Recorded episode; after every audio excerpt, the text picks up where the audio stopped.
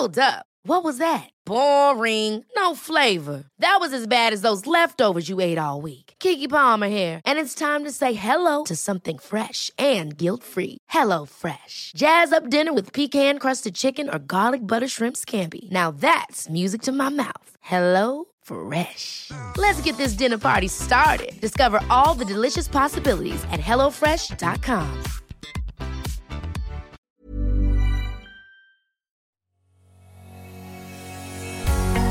Bonjour et bienvenue sur le podcast Explore Japon, le podcast qui explore le Japon sous toutes ses coutures.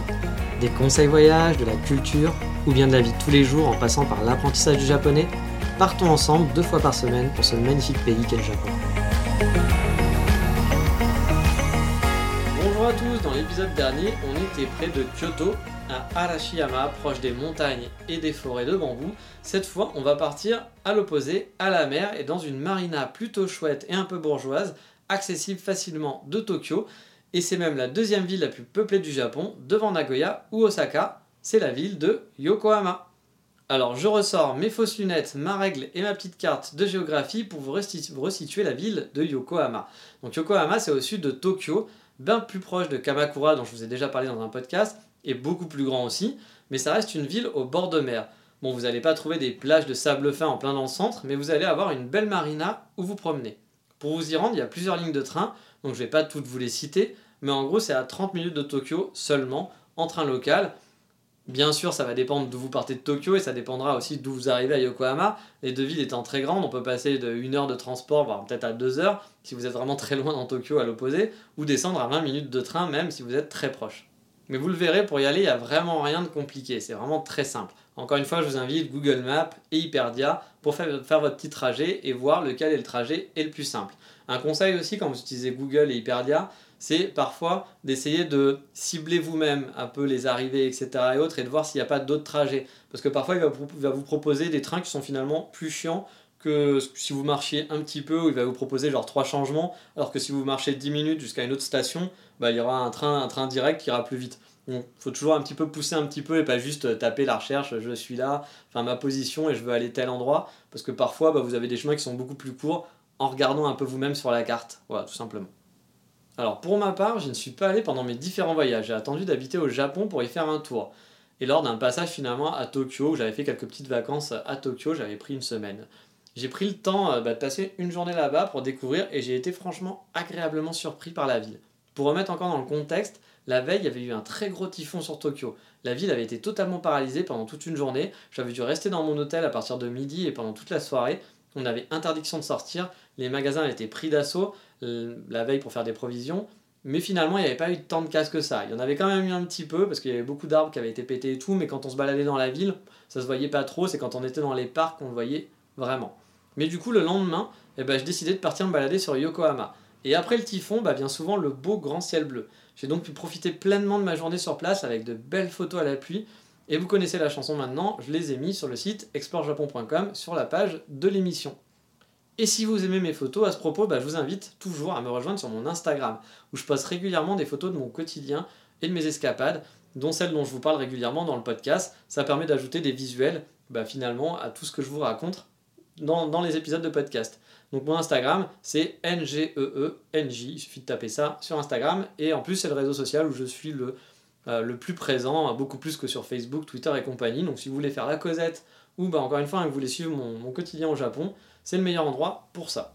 Mais allez, on quitte Instagram et on va donc se balader et vous allez suivre un petit peu le déroulé de la journée que j'ai fait ce jour-là. Ça va vous donner des pistes vous aussi pour faire une petite balade et vous donner envie peut-être d'aller à Yokohama. Et donc, bah, on est le matin, on est en début de balade, qu'est-ce qu'on va faire? Oui, un café, je sais. Après plus de 60 épisodes passés ensemble, je pense que vous avez quand même compris que maintenant, on commençait par le coffee shop. Alors, j'ai eu un peu de mal à trouver des coffee shops qui me plaisaient vraiment au départ en cherchant euh, à Yokohama sur Google Maps. Mais celui-là était assez chouette finalement. C'était un takeaway, donc il y avait des bancs disponibles, mais on pouvait pas vraiment se poser pour faire un vrai petit déjeuner. Moi, normalement, j'aime pas trop les takeaways, je préfère me poser quand je vais dans un coffee shop. Mais bon, le café était bon, euh, c'était un coin qui était plutôt tranquille et j'ai pu commencer ma balade tranquillement euh, comme ça. Donc ce café, il s'appelle tout simplement Yokohama Coffee Stand. On peut pas faire plus à retenir. Yokohama Coffee et Stand. Je vous avais dit, c'est un café à Yokohama et du takeaway. Il y a les trois mots dans le nom. Alors il est dans le quartier chinois de la ville, car oui, Yokohama est connu aussi pour son quartier chinois. C'est un très gros quartier avec plusieurs rues et des grosses portes qui délimitent bah, voilà, les, coins du quartier. Perso, je suis pas vraiment friand des Chinatown habituellement, c'est pas trop ma cam, mais là le quartier était plutôt chouette et coloré. Il y a beaucoup de boutiques de bouffe et des attrapes touristes, forcément, on va pas se le cacher, mais il y a quelques temples qui sont chouettes et j'ai pu faire des photos assez sympathiques dans les petites ruelles. Je suis pas resté non plus des heures sur place, mais la balade valait le coup. Je me suis ensuite dirigé vers la marina, du côté du parc Yamashita.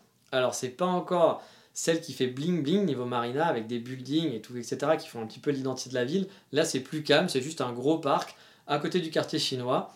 Et donc, histoire de profiter du grand ciel bleu, des mouettes, et bah la balade était plutôt cool. Il y a la mer juste en face.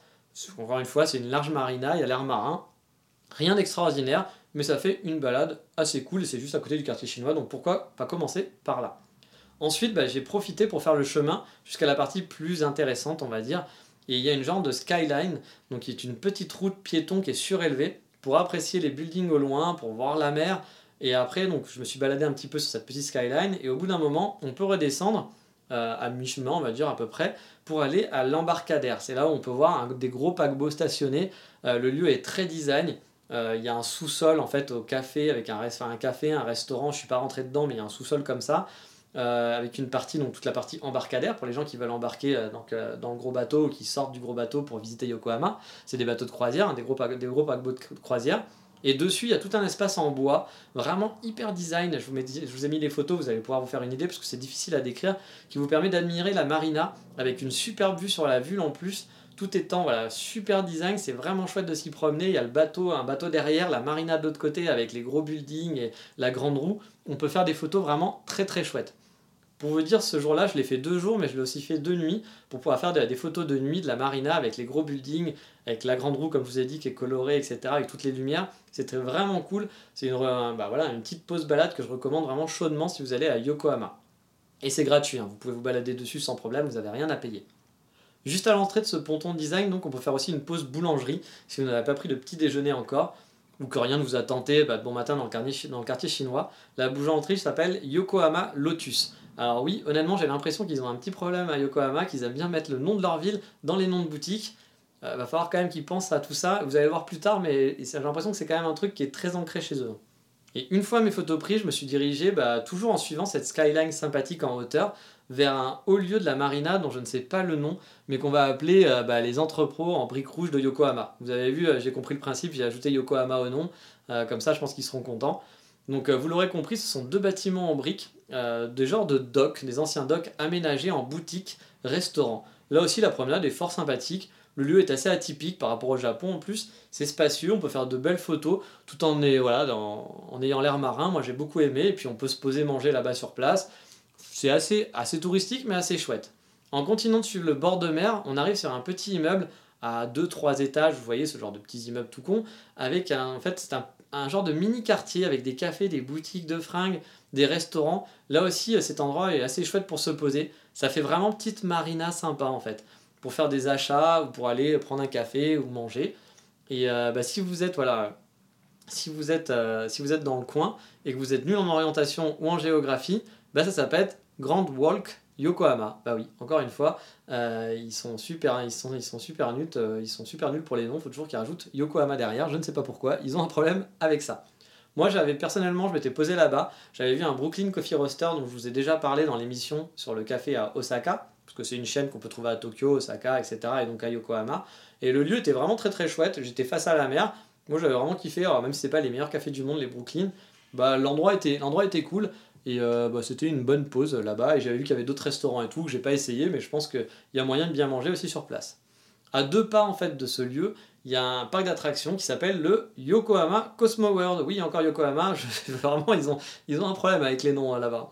Donc on y trouve une grande roue aussi emblématique du, euh, voilà, qui fait très euh, carte postale euh, Yokohama. Quand on pense à Yokohama, on va penser au grand building, la marina et cette grande roue. Bon, j'ai pas testé la grande roue ni le parc d'attractions, hein, mais de nuit c'est vraiment chouette à photographier. Elle change de couleur en plus tout le temps, donc ça donne vraiment un atout charme à la vue. Moi, j'ai vraiment, j'ai vraiment kiffé. J'ai bien aimé euh, cette vue sur la marina. C'était vraiment, vraiment chouette. Et si on continue la balade, on va arriver dans un quartier où il y a des grosses tours imposantes, qui est connu car il, il abrite pardon, un Sky Garden. Moi, je ne l'ai pas du tout visité, donc je pourrais pas vous dire si ça vaut le coup ou s'il y a une vue qui est chouette. Je pense que la vue doit être chouette, mais ça doit être payant. Et j'avoue, je ne l'ai pas fait, ça fait face au front de mer. Ça doit être quand même assez cool. Tout autour, il y a des centres commerciaux à explorer, avec plein de boutiques et des restaurants comme d'habitude. Et devant ce grand building, en fait, où il y a le Sky Garden, il y a un truc qui est vraiment très marrant, c'est qu'on peut voir une grosse crevasse, mais vraiment très grande crevasse, assez singulière, qui est vraiment, vraiment gigantesque. Euh, et, c'est un trou béant et qui est juste devant ce building imposant. Du coup, ça fait des photos aussi qui sont assez rigolotes parce qu'on se retrouve avec un building géant et devant une crevasse mais gigantesque. Alors, c'est pas une crevasse avec un trou, genre on est en travaux, etc. Non, il y a un sous-sol avec, euh, des choses. C'est pas très aménagé, donc c'est ça qui est bizarre. Mais par contre, on voit que tout autour, bah, il y a des boutiques et il y a des trucs à l'intérieur. Donc c'est assez, assez rigolo. Et dans cette crevasse, en fait, eh ben, il y a aussi un café qui s'appelle Bukatsudo, que j'avais testé. Alors, c'est pas vraiment un café, c'est plus un espace de coworking, j'ai l'impression, mais on peut prendre un café. Donc, ça permet de faire encore une pause. Et comme je vous le disais, j'avais pas encore trouvé à l'époque de café super chouette. Peut-être que depuis, il y en a des meilleurs. En tout cas, à l'époque, j'avais pas trouvé de super coffee shop dans le coin qui était vraiment cool pour se poser. Enfin, si, à Brooklyn, parce que la vue était chouette, mais où avec du bon café et avec une bonne ambiance, bah, j'ai un peu une mal à trouver ça à Yokohama. En tout cas, dans les quartiers touristiques où j'étais. J'ai continué ensuite mon périple en rentrant dans un, dans, bah, dans un des centres commerciaux qui est juste à côté. J'ai pris une passerelle aérienne pour traverser les grands boulevards et tenter d'explorer un petit peu le centre-ville. Là, je suis tombé sur des quartiers qui étaient vraiment différents de Tokyo, qui étaient vraiment plus crasseux finalement, qui faisaient plus pauvres, plus crasseux, qui étaient moins jolis, mais qui avaient quand même un certain charme au final. Vous pouvez faire des photos assez chouettes. J'ai suivi une rue qui était connue pour être un coin un peu artistique, mais là, ce jour-là, tout était fermé. Donc j'ai pas finalement vu grand chose et j'ai pas trop compris le côté artistique, mais sûrement que euh, quand elle est plus animée, bah c'est sûrement peut-être plus sympa. Après, je me suis enfoncé petit à petit euh, jusqu'à la tombée de la nuit dans la ville en baladant bah voilà, près du, groupe, du, stade qui était très imposant. En allant voir, il y a un stade de baseball, je crois, qui est très très imposant en plein milieu du centre-ville. Voilà, je me suis fait une petite visite un peu partout. Mais c'est pas le point d'attraction principal de la ville, hein, forcément. Mais ça permettait un petit peu d'explorer un peu euh, le côté central. Après, Yokohama, je connais pas hyper bien. J'ai juste fait la, marina, la marina je me suis posé. je me suis fait une balade d'une journée je peux pas encore vous dire, peut-être qu'il y a d'autres coins qui sont loin de la marina qui sont super intéressants. Moi, je suis vraiment resté dans ce coin-là pour faire des photos et pour kiffer. Mais juste cette journée-là était vraiment très très chouette. Et comme je vous le disais, j'ai voulu faire des photos de nuit aussi, donc je me suis dirigé à nouveau vers l'embarcadère pour faire des photos de nuit. Là, cette fois, j'ai fait la même vue, donc avec les buildings et la grande roue, mais de nuit. Et là, c'était franchement super beau. Ça m'a fait un super, vraiment un super souvenir.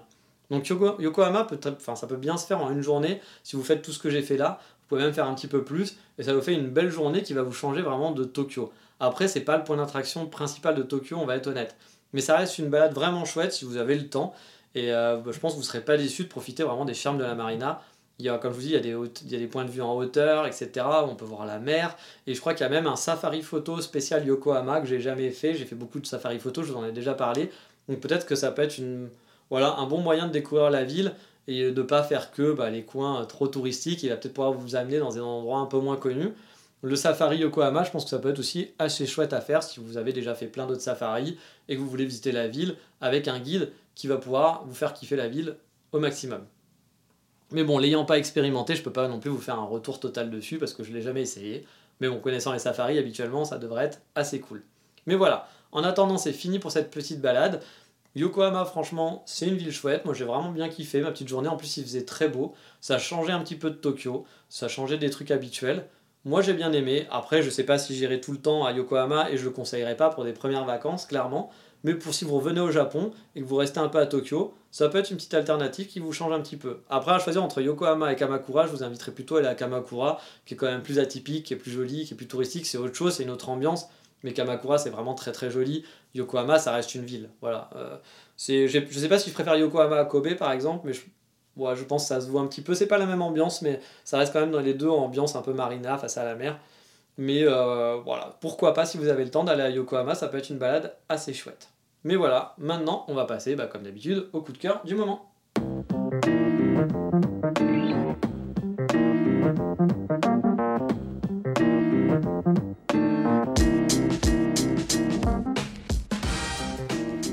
cœur du moment va vous démontrer par A plus B que je suis quelqu'un de très chelou, voire vraiment très très très chelou.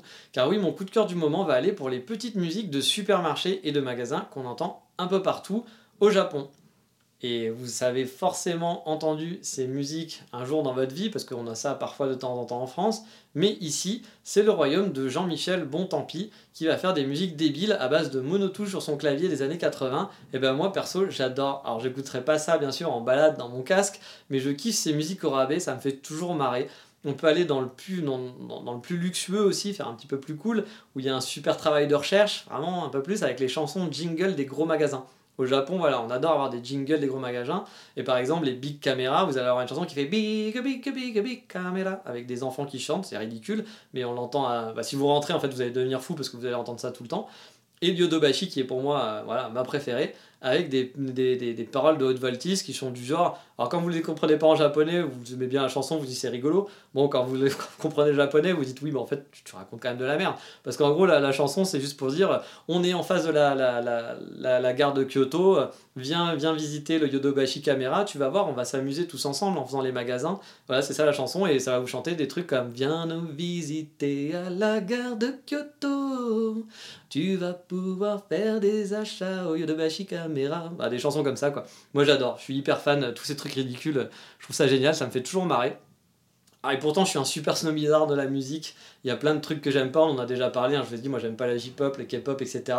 Mais ces trucs-là, j'avoue, pour moi, c'est un petit plaisir de rentrer dans les magasins et d'entendre des musiques que je peux considérer comme, je peux appeler ça des musiques de merde, je suis désolé.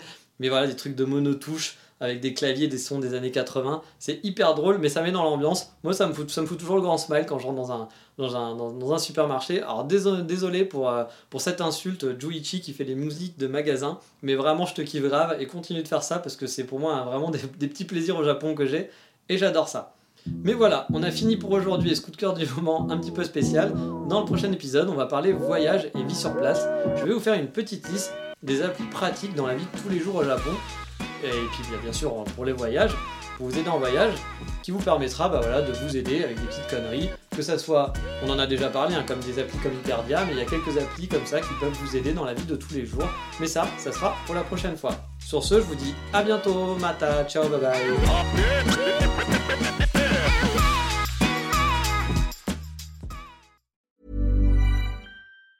Ever catch yourself eating the same flavorless dinner three days in a row?